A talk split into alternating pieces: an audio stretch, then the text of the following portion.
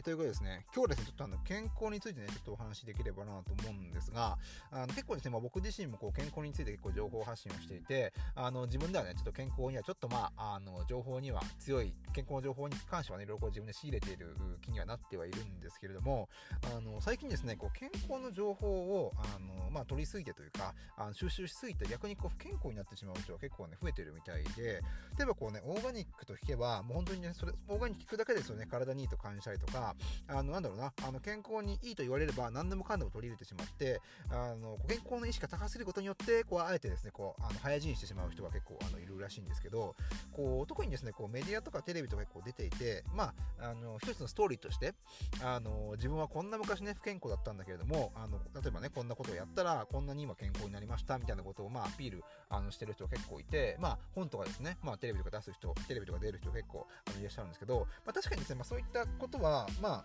あ、あの、いいことだなと思うし、そういったね、情報を発信することは、健康健康の情報を発信することはいいことだなと思うんだけれども、なんかそういった、こう、なんかね、あの、健康を、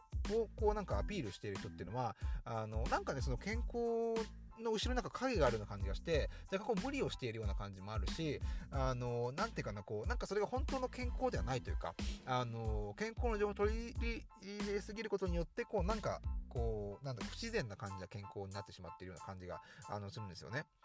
で、実際こう逆にですね、あの、地方とか、まあ、うちのおばあちゃんとかもそうなんですけど、あの、特にうちのおばあちゃんとか今82ぐらいで、まあ全然普通に健康なんですけど、人のなんかね、あの、血液とか、あの、血圧とか、なんかそういう食べ物とか、そういったもあんまり気にしてる様子は全くないんですよね。あの、80仲間になっても今内職とかやってて体動かしてるし、あの、この前もですね、なんかあの、東京からお土産を持って行ったらですね、もうすぐこう、お菓子とかペロッと食べてしまうような、なんか別にそんな糖分とか、そういうの全く気にしてる様子はないんだけれども、あの、普通に元気でいると。で、まあ、そういった人って結構地方にいて、あの特にこう健康なんか全く気を使ってないんだけれども、本当あの90、100まで生きてしまう人も結構いて、なんかそこのね、あのギャップがなんかすごい大きいんじゃないかなと思ってはいるんですよ。で実際このね122歳まで生きて、まあ、世界あのギネス記録ギネスの記録にも長生きとして載っているですね、まあ、フランス人のジャンヌ・えー、カルマンさんという方がいらっしゃって、まあ、この人多分1997年ぐらいに亡くなってはいるんですけども実際このあの方はですね、まあ、122歳までは生きたんですけども実際こうなんかね現代の健康オタクの人が考えるようなこうなんていうの？健康生活は全く無縁のあの生活をあのしていたらしくて、まあ、確かにこう料理料理料理にはうるさかったらしいんだけども実際こうなんかねあの自分の好きなものばっかりこう食べていてあのタバコは吸って野菜は嫌いだったと。で、さらにですね、あの好きな食べ物であったチョコレートと赤ワインは、あの将来ですね、こう食べ続けて、あの1週間にですね、1キロ近いチョコレートを食べていたというね、まあ、そういったあの生活をあのしていたにもかかわらず、まあ、122歳まであの生きていたと。っていうところで、実際まあなんか本当に、あのー、なんか逆にこう健康とかってすごいあの歌ってる人っていうのは、あなんか意外と早く死んでしまうんじゃないかっていうのが、僕の中の考えなんですよね。で、逆になんかこう、なんだろうな、あの、まあ、すごい健康に悪い生活をしたら全然別ですけど、あの普通にちょっとね、あのあの一人多く歩くとか、なんかそういったことで、まあなんか特に好きなもの食べて、好きなもの、好きなことやってる人の方が意外と長生きをするんじゃないかなと、思ったりするんですよ。で、七五三っていう、あの、あのね、あの、あのまあ一つのお祝い事があのあって、で、その七五三の由来っていうのは、あの実際このね、平安時代までに遡ったりするらしいんですけど、まあ、当時はですね、本当にこう7歳まで、あの、生きられるまあ、7歳までにこう死んでしまう確率がとまだ全然高くて、まあ、あの食あの食とかね、まあ、そういった生活習慣なこともあってあの亡くなってしまう人が多かったんじゃないかと思うんですが、まあ、それで7歳を7歳を無事7歳を迎えられたっていうことが、まあ、あの七五三のお祝いってことで、まあ、そういった文化があの生まれたわけですけども、まあ、そういった時に比べればね本当にあの今の現代の世の中なんていうのはもうあの夢のようなねこう長寿社会であってあの全然こうねあのそこまで健康にねあの気にする必要はもしかしたらないのかもしれないんだけどもこうテレビをつけたりとかねあの SNS とか、まあ、本とかいろいろあると思うんですけど、まあ、そういった中でもなんとか足りないとかなんとかの取りすぎとかね、まあ、そういったあのなんかもう常にこうね不安がこう世の中に煽られていてあの逆にこうね健康健康あっての人生って健康はやっぱり一番重要って考え方がやっぱり世の中で広まってるから、そういった情報をどんどんこう取りに行くことによって逆にこうね、あの不安になってしまう。自分は本当は全然問題ではないのに、自分はね、こんなの取りすぎなんじゃないかとか、あの別にそんなね、血圧も普通だし、運動も適度にしてるのに、まだそれは足りないんじゃないかとか、まあ、そういったことで逆にこうなんかね、不安を感じてしまう人がね、最近増えているらしいんですよね。で、実際こうなんかね、あのー暖色が、あの、断食か、断食がいいなんてことよく言われるんだけども、あの確かにそれはね、あのすごい、あの、体の調子を整えるために断食はもちろんいいことなんですけれども、あそれ以上に結構重要なのは、あの、食の断食ではなくて、こうニュースの断食、あの、情報をですね、もう、そういった健康情報にもう気にしないというか、あの、そういったところがですね、あの、こう重要になってくるんじゃないかと思うんですよね。で、まあ、その、まあ、健康の情報だけに限らないですが、まあ、そういったですね、あのニュースの断食をすることによって、どんどんこうね、生きる力というか、そういったものを回復してあのいける傾向にあるんじゃないかと思うんですよ。やっぱこう、今のニュースってもうなんか、なんだろう、こう、あのこう情報を知るためのニュースというよりは、こう、あの、まあ、特に最近なんか僕すごい思うんですけど、こう、ニュース自体が本当ね、あの、人の不安を煽ることを、こうなんかね、あの、目的にしてるんじゃないかっていうぐらい、こうなんかそういったネガティブなニュースというか、なんかそういったものがやっぱり多いんですよね。特にこう、この前も台風がありましたけど、まあ、確かに台風はですね、まあ、あのそうやって気にする必要はあるかもしれないんだけれども、なんかこうすごい、あの、過去最大の台風とか、なんかすごいこう、あの避難し気をつけてくださいとか、あの実際まあ僕静岡にその時いたんですけど、実際まあ大して来なかったわけですよ。なんでこう、なんかこうね、こ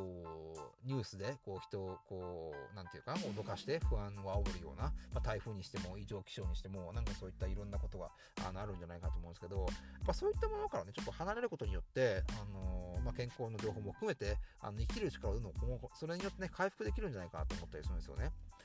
で、これもよく知られる話ではあるんですが、あの株価が上がった時の新聞よりも、あの株価が、ね、下がった時の新聞の方がよく売れるって言われるんですよ。要はこう、ネガティブな情報の方が、あのこう人々はそれを、まあ、あの欲しがるというか、あのそれを知りたがるというか、なんでも、なんでこう、なんか最近、そういうニュースとかも、どちらかといえば、あのこうネガティブなことで不安を煽ってですね、あのこう、なんだろうな、あの売り上げを上げるような、ようなこともあると思うんですよ。で、それもやっぱ健康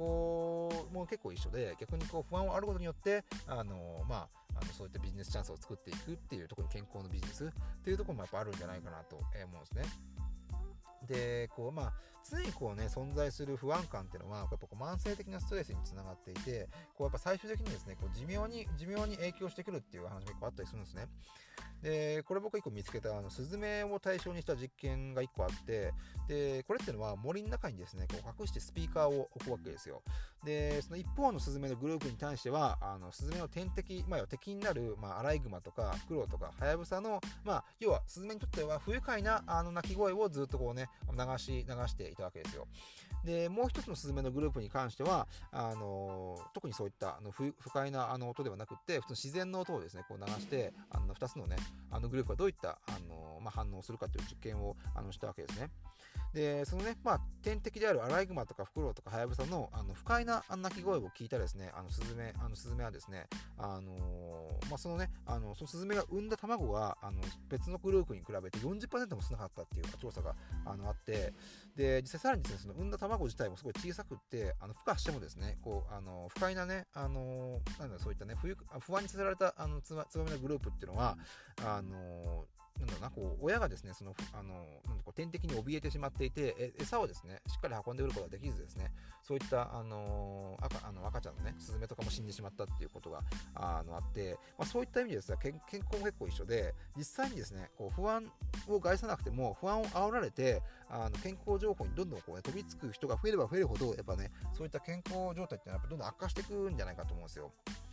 で、あの、ま特にイチロー選手とかって僕のすごいなんかね、あのなんか面白いなと思ったりするのは、あれだけこうストイックなイメージがあるイチロー選手でさえ、あのオリックス時代のね、あのホームゲームの後には、あの神戸の行きつけのですね、焼肉屋にずっと通っていて、あの毎日通った焼肉屋を毎焼肉を毎日食べたっていう話があって、でさらにですね、まあ、アメリカに行って大リーグに行った後も、あのオフシーズンで、まあ、日本に帰国する帰国する際はですね、あのそういったね、あの毎日毎日焼肉を食べあの続けたっていう話があのあったりするんですよね。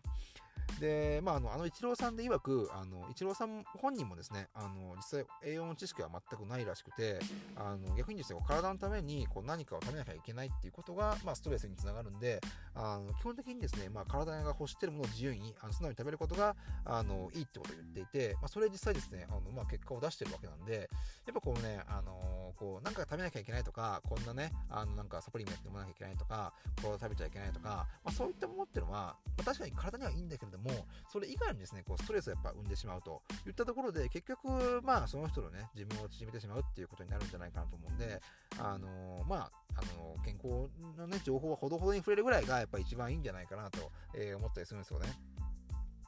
で、これもなんかの本に載ってたんですけど、まあ、ある92歳の男性がですね、まあ、医者にあるこういうことを聞くんですね。えー、先生と、私は100歳まで生きられますかと。私はですね、あのお酒も飲まないし、あの脂っこい脂っこいもの食べないし、あのセックスもあまりしないんですが、まあ、私はね、100歳まで生きられますかってことを聞くらしいんですよ。で、まあ、そうやって聞くと、あの医者がですね、ではあなたはね、どうして100歳まで生きたいんですかっていうことをあの聞かれて、そこでね、あのその92歳の人は答えられないっていう笑い話があるんですけど、まあ、要は、あのー、まあ、まあ、健康はですね、まあ、ほどほどにしておいて、まあ、健康になるための、ね、一番の方法っていうのは、あの実際こう健康っていうことを意識しないこと、あことがですね、まあ、あの逆に一番健康につながるんじゃないかっていうのがね、まあ、今日の結論ではあるんですけどね。